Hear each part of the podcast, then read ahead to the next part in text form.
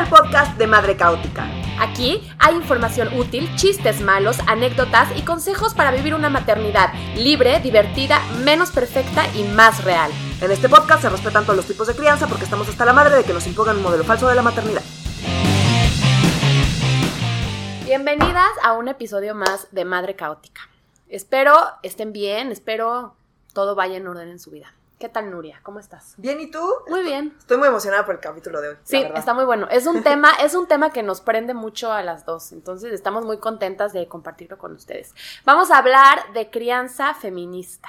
Entonces, yo creo que tenemos que empezar por el principio. ¿Cuál es el principio?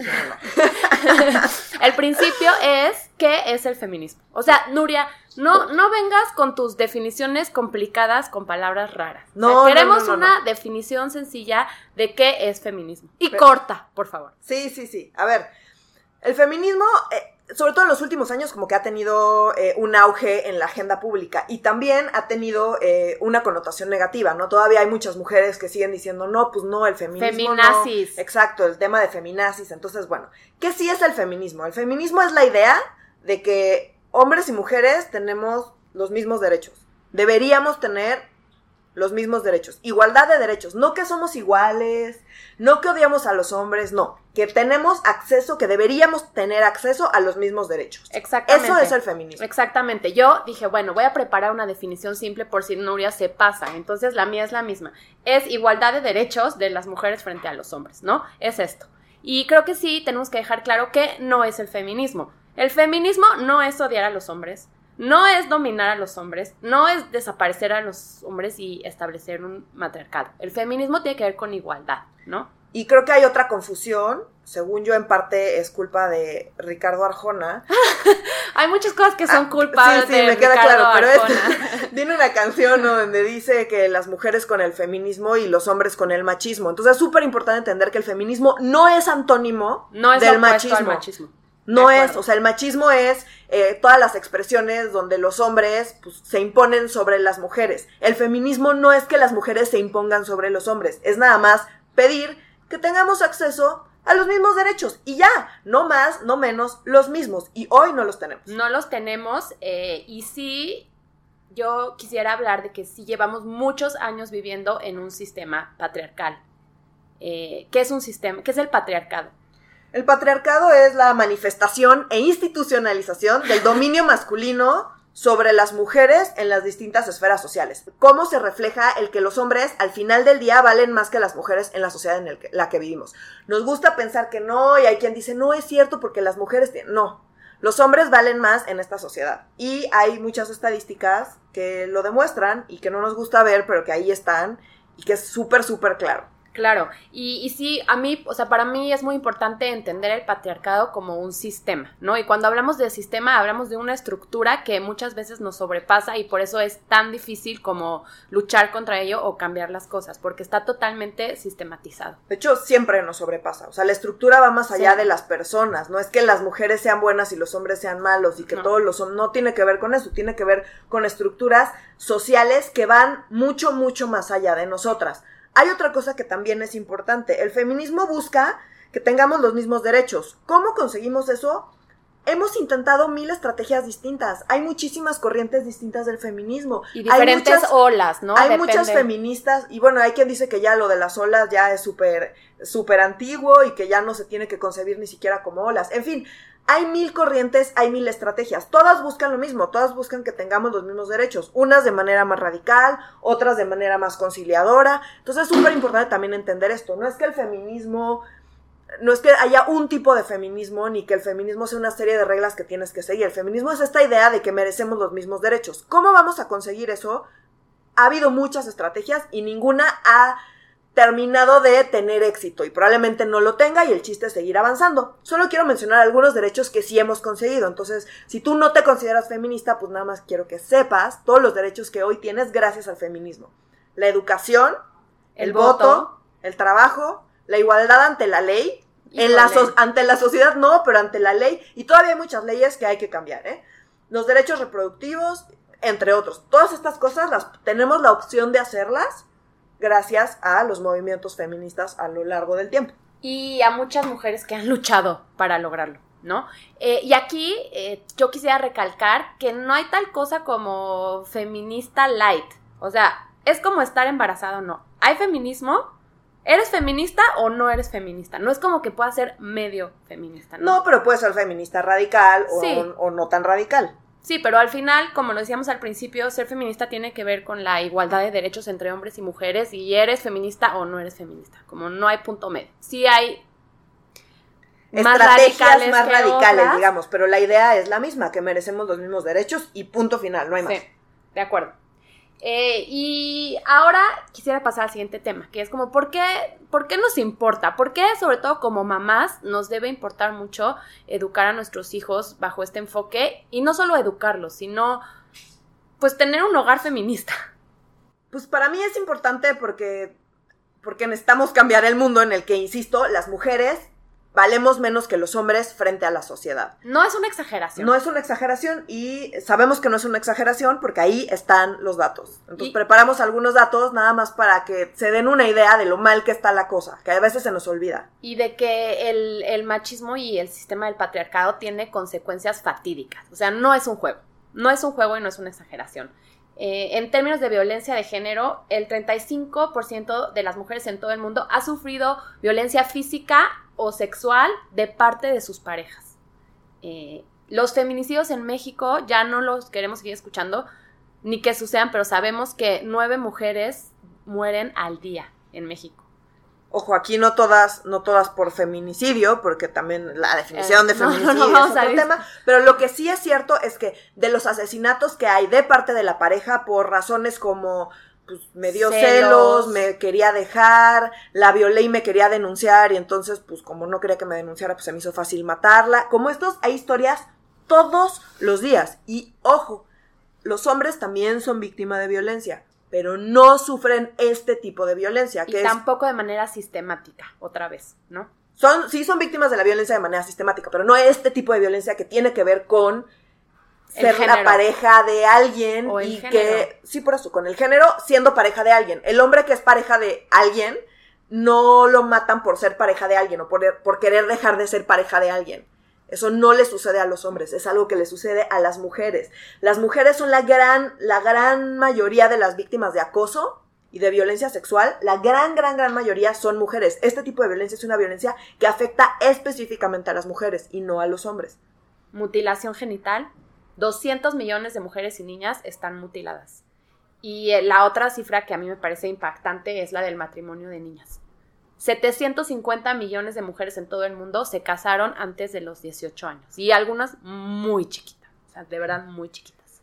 Y ojo, luego cuando escuchamos estas cifras decimos, bueno, pues esto suena muy lejano a mi realidad.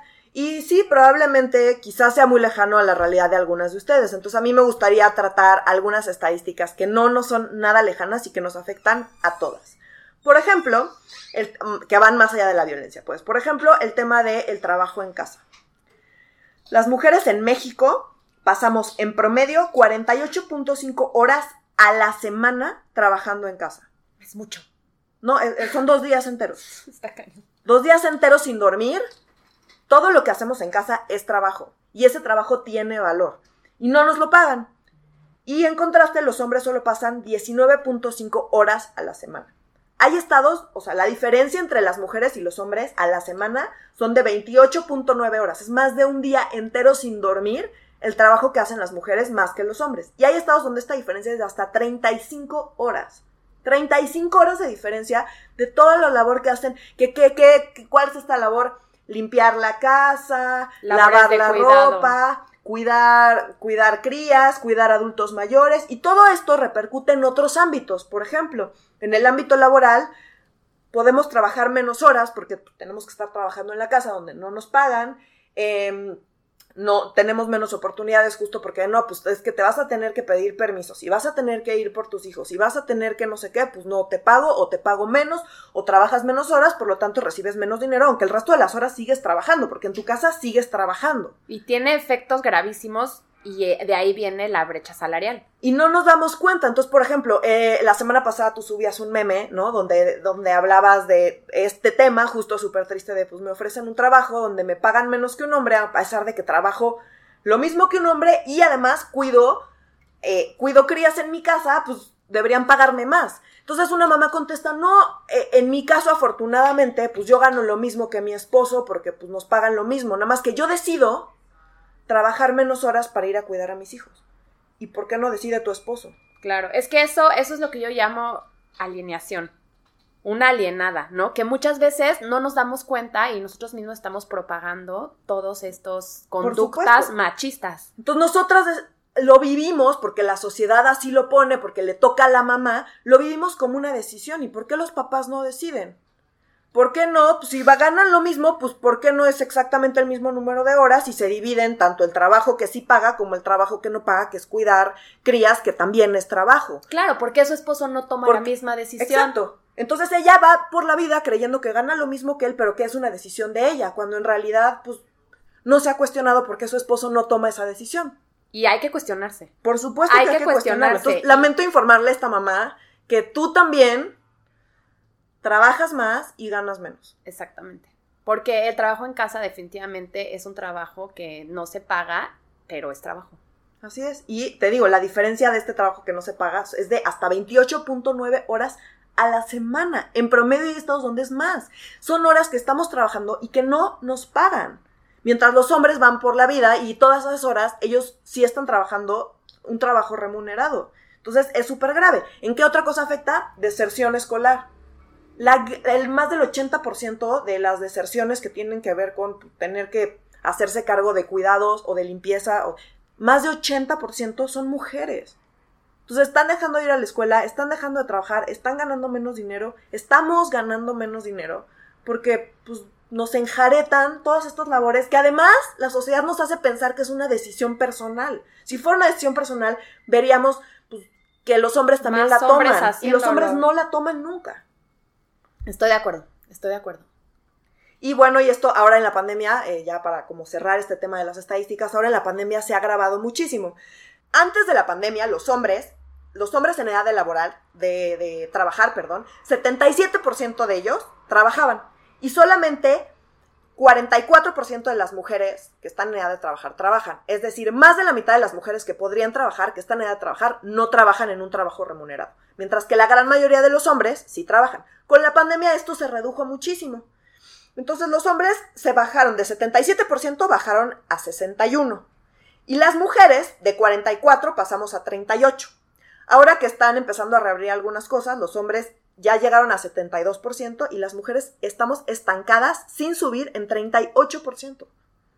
38%. Y ahí nos estamos quedando. Los hombres siguen subiendo, van 71, 71, 72, cada mes van subiendo un poquito más. Y las mujeres estamos estancadas. ¿Por qué? Porque no hay manera en que trabajemos si las escuelas están cerradas. Y si tenemos que encargarnos, de todo. Entonces la pandemia nos está, si de por sí ya era grave esta diferencia entre hombres y mujeres, esto de la pandemia nos está poniendo en una situación imposible.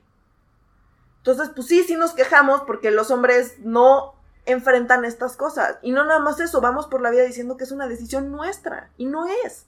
No, es una, es una decisión que nos impone el sistema. Es lo que es. Y también es complicado porque llega un hombre y qué. Si un hombre pide permiso para ir a atender un asunto a sus hijos como pues que no tiene mamá. Ajá, o lo ven feo, pues o incluso le da pena pedirlo y generalmente no lo pide. Y la mujer que lo pide se ve más normal y por eso lo hacen más. Y por eso no te contratan porque es como no vas a estar pidiendo permisos. Los hombres no, piden terrible. Deberían pedirlos. Me va, me va a poner muy triste este podcast.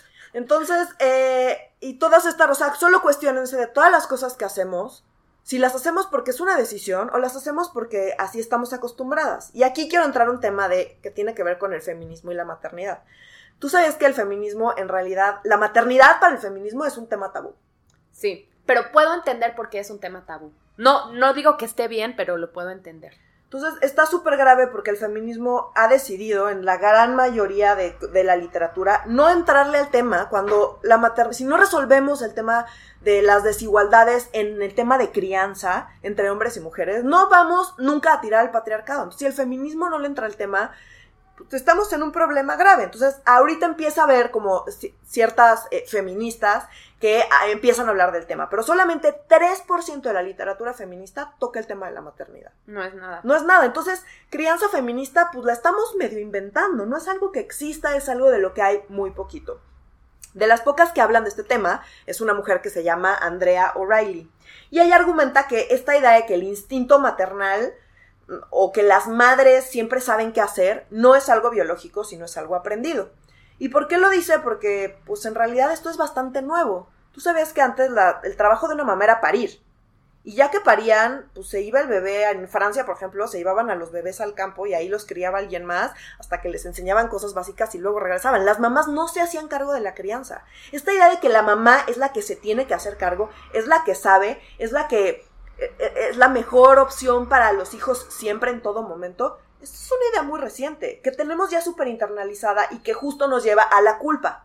¿Cuándo has visto que un papá llegue a trabajar y sienta culpa? No, nunca. Y nadie dices porque quieres menos a tus hijos. La próxima vez que sientan culpa, piensen si su, si su esposo en la misma situación sentiría culpa. Y si su respuesta es que no, dejen de sentir culpa. Porque ellos, nadie dice, ay, no, si no sientes culpa es porque no quieres a tus hijos. Yo nunca escuché a un hombre decir, ay, llegué a la oficina y sentí muchísima culpa. Yo, yo nunca he escuchado a mi esposo sentir culpa de dejar a mis hijos en la guardería. Pues no. Y yo desde chiquitos me sentía fatal, o sea, me sentía muy mal de dejarlos tan chiquito en la guardería y, y él nunca. Y me decía como, ¿por qué Jimena? Va a estar bien, ¿sabes? O sea, no es algo como que pasaba por su mente. Y entonces acá hay tres ideas que tenemos súper arraigadas que son inventos. Las ideas son, la primera es que las madres son las cuidadoras ideales y preferidas para hacerse cargo de los hijos. ¿No? Entonces, como esta idea de que es la mamá la que tiene que, la que sabe, la que va a saber qué hacer, la que es lo mejor para los hijos, pues es una idea inventada. No es cierto. Nosotros creemos que sí, nos gusta pensar que sí. Claro, si tú haces las cosas, pues aprendes a hacerlas y cualquier otra persona que las haga va a tener menos experiencia que tú, pero no es porque tú tengas un instinto y tú seas lo mejor para tus hijos, es porque como tú lo haces, pues lo aprendes a hacer y eres mejor haciéndolo. La segunda idea es que la mejor crianza es emocionalmente absorbente, intensiva en trabajo y dinero, nos llevarlos a especialistas, llevarlos a clases de todo, tenerlos estimulados todo el tiempo y que todo ese trabajo lo tiene que hacer la mamá. Entonces, pues sí es cierto que un niño estimulado eh, pues va a tener mejores oportunidades de aprendizaje. Lo que no es cierto es que todo ese trabajo lo tiene que hacer la mamá. Esa idea es muy reciente. Esa idea antes no existía. Y pues nosotros nos compramos la idea y vamos por la vida pensando que todo lo tenemos que hacer nosotras. Y que es agotador. Pues claro que es agotador si lo quieres hacer todo tú. Pero nadie dice y no hay evidencia de que sea la mamá la que tiene que hacer eso. Ahora, aquí hay una cosa. O sea, no hay evidencia, pero otra vez, el sistema empuja a que sea la mamá, porque, por ejemplo, las políticas públicas siempre favorecen que sea el papá quien se queda trabajando, quien trabaje más tiempo y la mamá quien lo haga. Entonces, por más que tú no quieras, siempre tienes que estar luchando contra algo mayor. Por supuesto, tú sabías que hasta este año el IMSS eh, otorgó a los hombres eh, en la guardería como una prestación. Era una prestación solamente de las mujeres, porque asumen que, o los padres solteros. Pero asumen que si tú eres padre, pues hay una mamá que cuida a tus hijos. Y pues no tienes, tú no necesitas la prestación porque a la mamá le toca. Si eso no es machista y si eso no viene de un sistema patriarcal, ustedes explíquenme de dónde viene, porque no tiene ningún sentido. Pero por eso es como muy importante que, que, todas estas intenciones que podamos hacer en el ámbito doméstico o en nuestra casa o en nuestra familia, pues sean apoyadas por las políticas públicas y que también nosotras como mujeres y ciudadanas y también todas las personas pues puedan impulsar ciertos cambios y exigirlos, porque si no es más difícil que las cosas cambien. Y ahora, ojo, porque incluso en los lugares donde hay políticas públicas ha habido problemas. ¿Por qué? Por ejemplo, en Suecia en Suecia se dividen eh, la licencia de maternidad entre, eh, entre el papá y la mamá, pueden escoger como ellos quieran. Y entonces las suecas se están quejando porque dicen, pues mi esposo se toma su licencia de paternidad de meses y no hace nada. Anda ahí en la vacación. Entonces, ¿de qué sirve que las políticas públicas impulsen eso si socialmente se sigue pensando que es la mamá la que tiene que hacer? O sea, perdón. que tienen que ser las dos cosas. Tienen que ser las dos cosas para que haya un cambio. Entonces, lo, es cierto que necesitamos políticas públicas que, nos ayuden a eso, pero también es cierto que si no cambiamos estas ideas, no vamos a avanzar. La tercera idea, por último, es que los hijos son sagrados. Entonces, como son lo más sagrado que hay, todo debe sacrificarlo por ellos. Ellos son siempre lo más importante. Ellos son lo más valioso y nada vale más que ellos.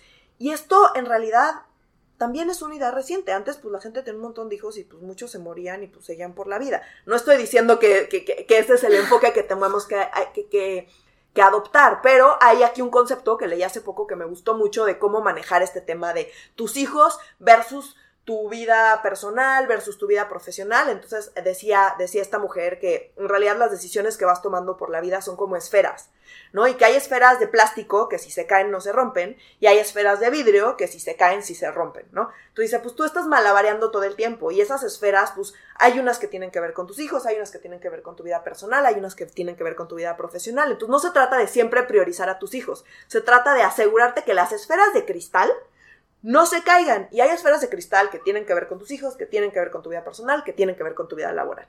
Entonces dice, pues no, tú nada más no tires las de cristal. Y para no tirar las de cristal, pues se van a caer algunas de plástico. Si son de plástico, pues ni modo, deja que se caigan. Y así es como ella concebía como cómo priorizar.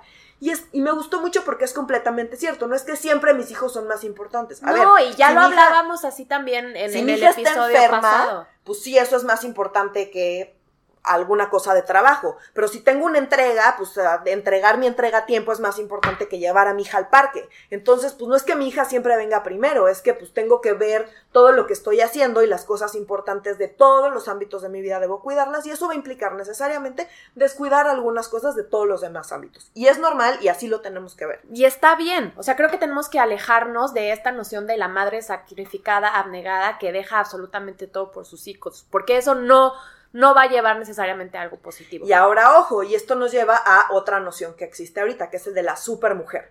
¿no? Entonces, eres súper mamá, súper mujer, súper exitosa en tu trabajo, súper Haces ejercicio, comes sano. Entonces, como que si, si te alcanza, te tiene que alcanzar tiempo de hacer todo eso y es lo que se espera. Por ejemplo, ahorita en Estados Unidos están en un proceso donde están por eh, eh, eh, poner a una nueva mujer en la Suprema Corte, ¿no? Y entonces esta mujer tiene siete hijos. Y además, pues tienen su carrera legal, ¿no? Como súper exitosa y demás. Y entonces todo el mundo dice, siete hijos y la carrera legal, y es como lo que se espera de cualquier mujer. Es imposible tenerlo si no tienes muchísimo dinero en niñeras, eh, cuidadoras, toda una infraestructura, escuelas, clases. Eh, si no tienes eso, no hay forma en que una mujer pueda tener la carrera que tiene esta mujer con siete hijos.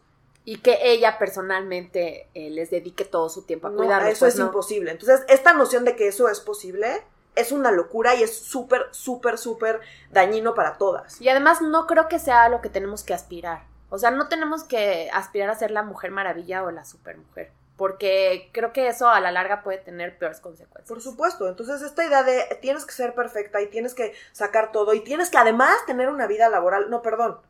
Si yo quiero que tenga una vida laboral, pues que se, pues que pues mi esposo le entre y si, y si, y, si no empezamos a empujar eso, y, empujar eso quiere decir, ya aquí entramos en el ámbito de qué hacemos nosotras, dado que la teoría feminista no nos ayuda mucho y hay muy poquito escrito al respecto, y dado que pues estos son terrenos que tenemos que ir navegando, pues igual nos gustaría aquí hablar un poquito de, de, de nosotras cómo intentamos navegar esto ya con respecto a nuestros hijos y en el tema de la crianza. Y aquí, o sea, yo sí quisiera decir que, quiero invitar a todas las mamás que nos escuchan y poderles decir que es muy importante empezar un proceso de deconstrucción. O sea, empezar a entrarle a este tema eh, de, de la crianza feminista con nosotras mismas. ¿Y a qué me refiero? A hacer una evaluación personal en el que podamos identificar las conductas machistas que nosotras mismas hacemos en el día a día.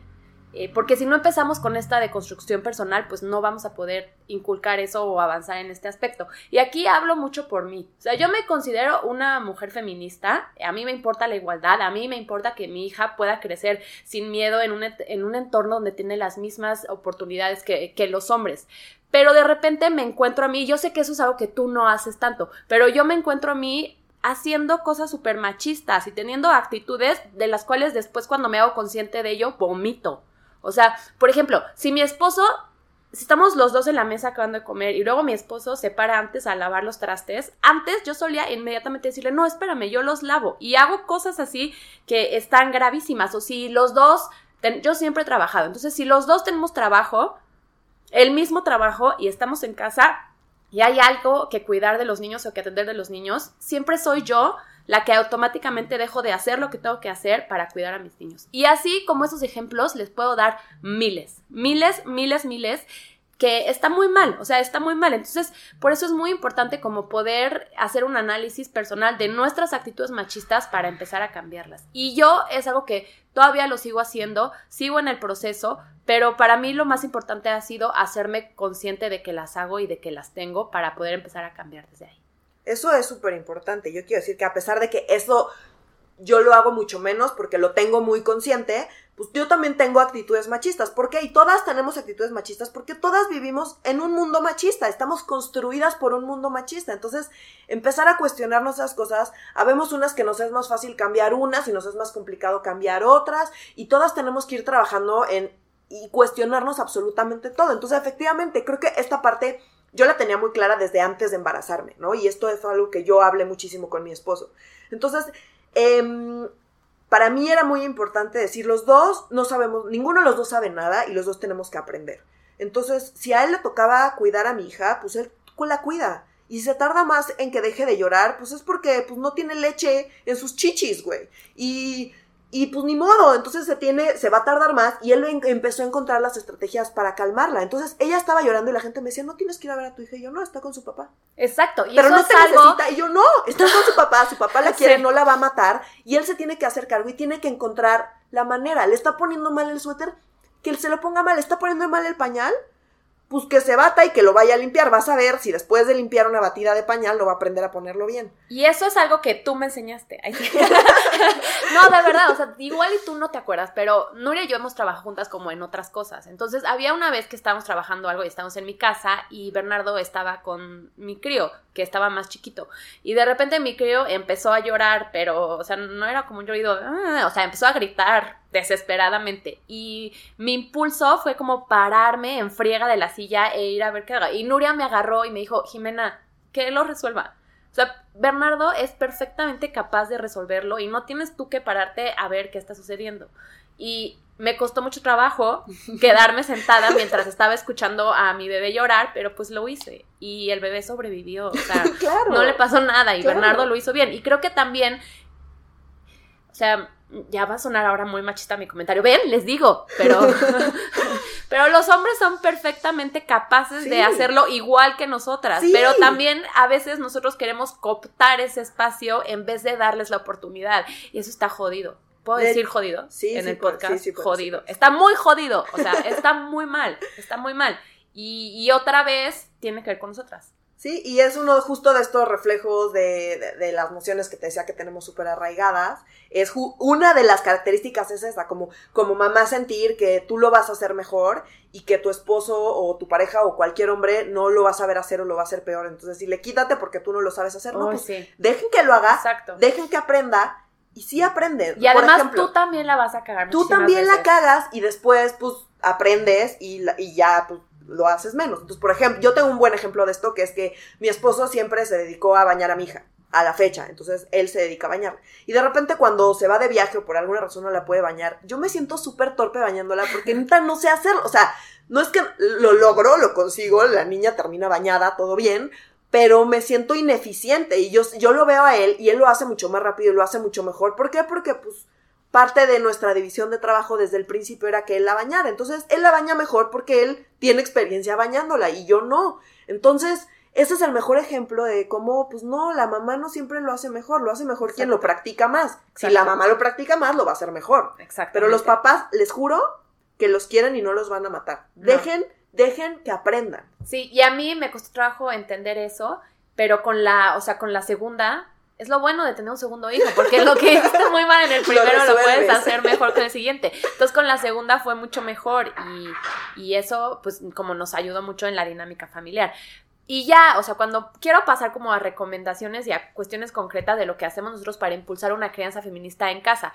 Pero antes yo quiero decir que para mí, o sea, para mí no es, un, no es una cuestión pasiva tratar de, de, utilizar este enfoque en la dinámica familiar y en la educación de, de mis hijos. O sea, para mí es una lucha constante todos los días contra la estructura y contra mí misma. Claro. Y yo lucho diario y lucho por mis hijos, porque tampoco voy a decir que lucho nada más por mi hija, porque no es cierto. O sea, creo que el, el, el el sistema y el machismo es malo como para las mujeres, pero también para los hombres. o sea, de, de, de, un sistema menos machista y de tirar el patriarcado nos vamos a beneficiar todos, no nada más las mujeres.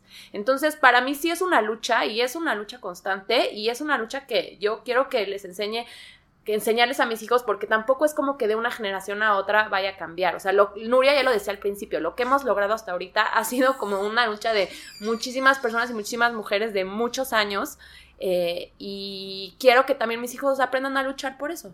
Así es, completamente. Sí, es, es, eso de esa parte es súper importante. Para mí también es una lucha permanente, es una lucha constante, es darme cuenta de todas las cosas donde tengo eso súper arraigado. Y van desde cosas súper tontas como ¿por qué, ¿por qué tengo una obsesión por rasurarme? Y entonces decidir, pues no, o sea, eso, eso es una idea impuesta. ¿Qué puedo decidir? Pues el bigote, la neta, no me gusta, me lo quito. No, pero, pero tener muy consciente de que eso es una idea que viene de pues de un sistema patriarcal que me no, dice y ver la cómo me razón tengo... de por qué te lo quitas. O sea, ¿por qué, por, qué, ¿por qué vas a agarrar un pedazo de cera y, y, y te vas a hacer algo doloroso? Así es. ¿A quién estás complaciendo? Pues bueno, ya digo, yo lo hago por complacerme a mí, pero estoy consciente de que esa noción de, de que eso se ve bien o se ve mal viene pues de fuera y que no es algo mío y que ya lo tengo muy arraigado y dijo, ¿sabes qué? Esa batalla no la voy a pelear, entonces yo sí me quito el bigote. Pero hay otras batallas que sí decido pelear. Sí. Hay otras batallas que sí me son muy importantes pelear. Una de ellas, que para mí fue muy importante, por ejemplo, es el tema de los aretes, ¿no? No, bueno, fue una batalla en realidad como co- con, con, mi, con mi suegra, porque para ella era muy importante que mi hija pues tuviera aretes, si no, ¿cómo se iban a dar cuenta que era niña? Yo a la mía no le puse. Yo tampoco le puse, ¿y por qué? Porque pues, los aretes no son necesarios, los aretes son justamente para identificar pues, a los niños de las niñas y son una modificación corporal innecesaria. No, pero además, ¿por qué tú vas a decidir qué hacer con el cuerpo de tu Por hija eso, cuando ella no tiene la conciencia para decidir si se quiere poner aretes Yo o no? decido vacunarla porque eso es necesario y es por su salud y es para protegerla a ella y proteger a mi comunidad. Pero los aretes no, no son necesarios, no son por salud, son una cosa estética innecesaria. Si ella decide eventualmente Sí, perfecto. ponerse aretes, Yo está perfecto. Yo no estoy en contra de los aretes. Yo tengo aretes, tatuajes, está muy bien, pero yo decidí ponerme mis tatuajes, ya a mí sí de chiquita me pusieron aretes porque porque era, eran cosas que no se cuestionaban. Y ahorita muchas mamás no se lo cuestionan y le siguen poniendo aretes a sus hijas. Yo las invito a que nos cuestionemos estas cosas y a que piensen, pues, ¿por qué estamos decidiendo sobre, el cuerpo, cuerpo. de nuestras hijas? Y estamos diciendo que nadie decida sobre tu cuerpo y las primeras en decidir sobre sus cuerpos somos nosotras. Claro, muy de Hay que cuestionarnos eso también. Exactamente. Yo estoy muy de acuerdo con eso. Eh, pero a ver, vamos con, con qué acciones concretas tú haces en tu casa para, para fomentar el feminismo. Para mí la más importante sí es la división de tareas, ¿no? Entonces, este tipo de cosas como el que mi esposo la baña siempre. O sea, porque además está demostrado que más allá de lo que le digas a tus hijos, lo más importante es lo que ven. Entonces, si tú les dices que hombres y mujeres somos iguales y llegan a casa y ven que su papá nunca está, que, la, que se hace cargo de todo siempre es la mamá, que pues eso lo van a aprender y lo van a ir a replicar y van a sentir que eso es natural y biológico y no es natural y biológico, es aprendido. Entonces, para mí es muy importante hacer un esfuerzo muy explícito en la división de tareas, que ellos aprendan viendo que cuando ya estén más grandes y tengan una pareja sepan que lo normal es que haya división, que lo normal es que los papás se involucren en la crianza, que lo normal es que cuando yo tengo trabajo, por ejemplo, pues él va y pide permisos en su trabajo y se sale de su trabajo o se lleva a mi hija a la oficina cuando yo tengo algo que hacer y ese tipo de cosas son importantes y son difíciles porque en los trabajos de los hombres pedir esos permisos es difícil y obviamente él es el raro. Sí. Y no nos importa y hay que luchar contra corriente y ser los raros. Entonces, bueno, el tema de los aretes, el tema de la división de trabajo para mí es lo más importante. El tema de los colores me cuesta mucho trabajo, como el tema del rosa para niña. Pero yo creo que aquí hay que irnos como más amplio. No solo es los colores, es en general eh, los estereotipos. Los estereotipos. Y justo ayer Nuria y yo lo platicábamos como cuando estábamos planeando este podcast, porque aunque no crean, lo planeamos. este de- decía, es que para mí es importante como no inculcar a mis hijos los estereotipos, que el rosa es para niñas y el azul es para niños, que el fútbol es para niños y el ballet es para niñas, eh, que los niños juegan más con legos y superhéroes y las niñas más con muñecas y bebés. O sea, yo trato de no inculcar estereotipos en mis hijos. Y Nuria me decía, pero también es difícil, o sea, no Claro. puedes... Así, es súper, es súper difícil, porque entonces es que la- los vestidos, pues le compras vestidos, pues yo uso vestidos también, como ni modo que no le compré vestidos, y le pondría vestidos a, si, si fuera hombre, no, pro- probablemente no, y, y no creas, me, me cuesta trabajo, no sé, tiene un triciclo rosa y está muy rosa, y a mí me cuesta trabajo, pero pues también es un color, entonces es nada más muy explícitamente decirle, este es rosa, pero hay otros colores. Claro, o sea, para mí, para mí lo importante con los estereotipos es, ok, o sea, no, tampoco ser muy intensas y decir, no, jamás te voy a comprar algo rosa. No, o sea, yo creo que no hay que irse a esos extremos, pero sí estar conscientes y hablar mucho con ellos, ¿no? Y estar conscientes y hacerlos a ellos conscientes de que los estereotipos existen, pero pues no necesariamente son correctos y que si a ti te gusta el color rosa o a ti te gusta el azul, está perfecto. Y si a ti te gusta jugar con muñecas y jugar a alimentar a un bebé, está muy bien. Y así se lo digo a mi hijo. Y mi hijo agarra eh, bebés y juega con ellos y los alimenta y está perfecto. Así es, y creo que fomentar ese tipo de cosas y nada más que entiendan que no son reglas. Exacto. Y que y cuestionarnos otra vez, cuestionarnos todo. Son decisiones nuestras, está impuesto de dónde viene lo que estoy decidiendo y estar conscientes de eso. Y lo más importante es eso, estar conscientes, saber que tenemos actitudes machistas y estarlas combatiendo primero en nosotras y luego en lo que nos rodea y que mientras nuestros, nuestras hijas y nuestros hijos vean que estamos combatiendo y que estamos un esfuerzo, haciendo un esfuerzo por identificarlo y combatirlo y mencionarlo, creo que estamos avanzando. Y, por ejemplo, para mí también es muy importante eh, en la educación que le doy a mi hijo y a mi hija, pues hacerlo de la misma manera y enseñarlos a los dos a cuestionar, a decidir, a decir qué les gusta y qué no. O sea, siento que durante mucho tiempo las mujeres nos enseñaron a complacer entonces, para mí es importante enseñarles que no tienen que complacer todo el tiempo, que tienen que decir que no, que tienen que ser asertivos y asertivas, pero los dos. O sea, porque creo que a los hombres se les enseña a ser como más rudos, a decir lo que no les gusta, a hablar fuerte, y a las mujeres a complacer y a sacrificarse y a atender y a todo eso. Y pues no es así. Entonces yo sí trato como de educarlos los dos de la misma manera, en que sean valientes, que digan lo que sienten y sobre todo a respetar y a validar sus sentimientos, incluso cuando no es lo que queremos escuchar. ¿no? Claro. Pero de ambos. Claro, sí, de acuerdo. Esa parte de los sentimientos es importante, sobre todo. No es no. O sea, no es no. No es no, y si algo no te gusta, di que no te gusta. No tienes por qué aguantarte si no te gusta. Y si algo se siente feo y estás llorando y es frustrante, decirles, es frustrante y se siente feo y está bien que llores. No se trata de no llorar. Ser valiente no es no llorar. Ser valiente es aprender a manejar esa emoción. Y, y, eso es muy importante, que lo entiendan las niñas y los niños en el mismo sentido. Los niños tienen que aprender a mostrar más emociones, a identificar sus emociones y a canalizarlas de manera positiva. Que no lo hacen, los hombres de la generación arriba no lo hacen. No, no lo hacen. Y todavía lo de la de nuestros papás, peor. O sea, peor. De verdad, está muy grave eh, cómo no son capaces de expresar sus sentimientos y no saben manejarlos y no saben qué hacer con ellos. Pero otra vez, o sea, es otro resultado de, del machismo en el que hemos vivido en muchos años. Entonces, pues eso sí nos, hay una parte ahí que sí nos toca a nosotras, de ayudarles a navegar eso. Y también la otra cosa muy importante es como poner atención a los micromachismos. Y a mí un ejemplo claro de este tipo de cosas es el lenguaje que utilizamos y los chistes.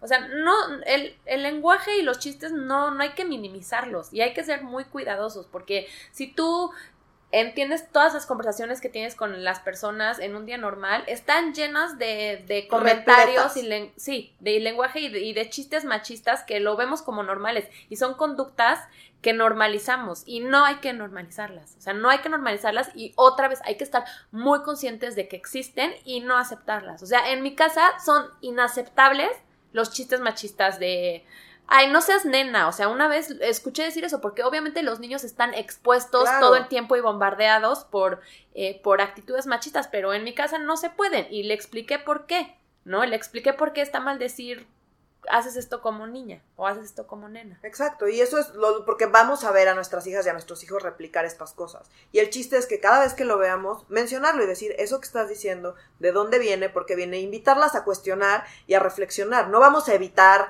que estén expuestas a eso, pero sí podemos eh, hacer énfasis en mencionarlo, mostrarlo y esa es la mejor manera de combatirlo, es hacerlo muy explícito y muy evidente de dónde viene esta idea, por qué estamos teniendo esta idea y por qué esta idea hay que cuestionarla.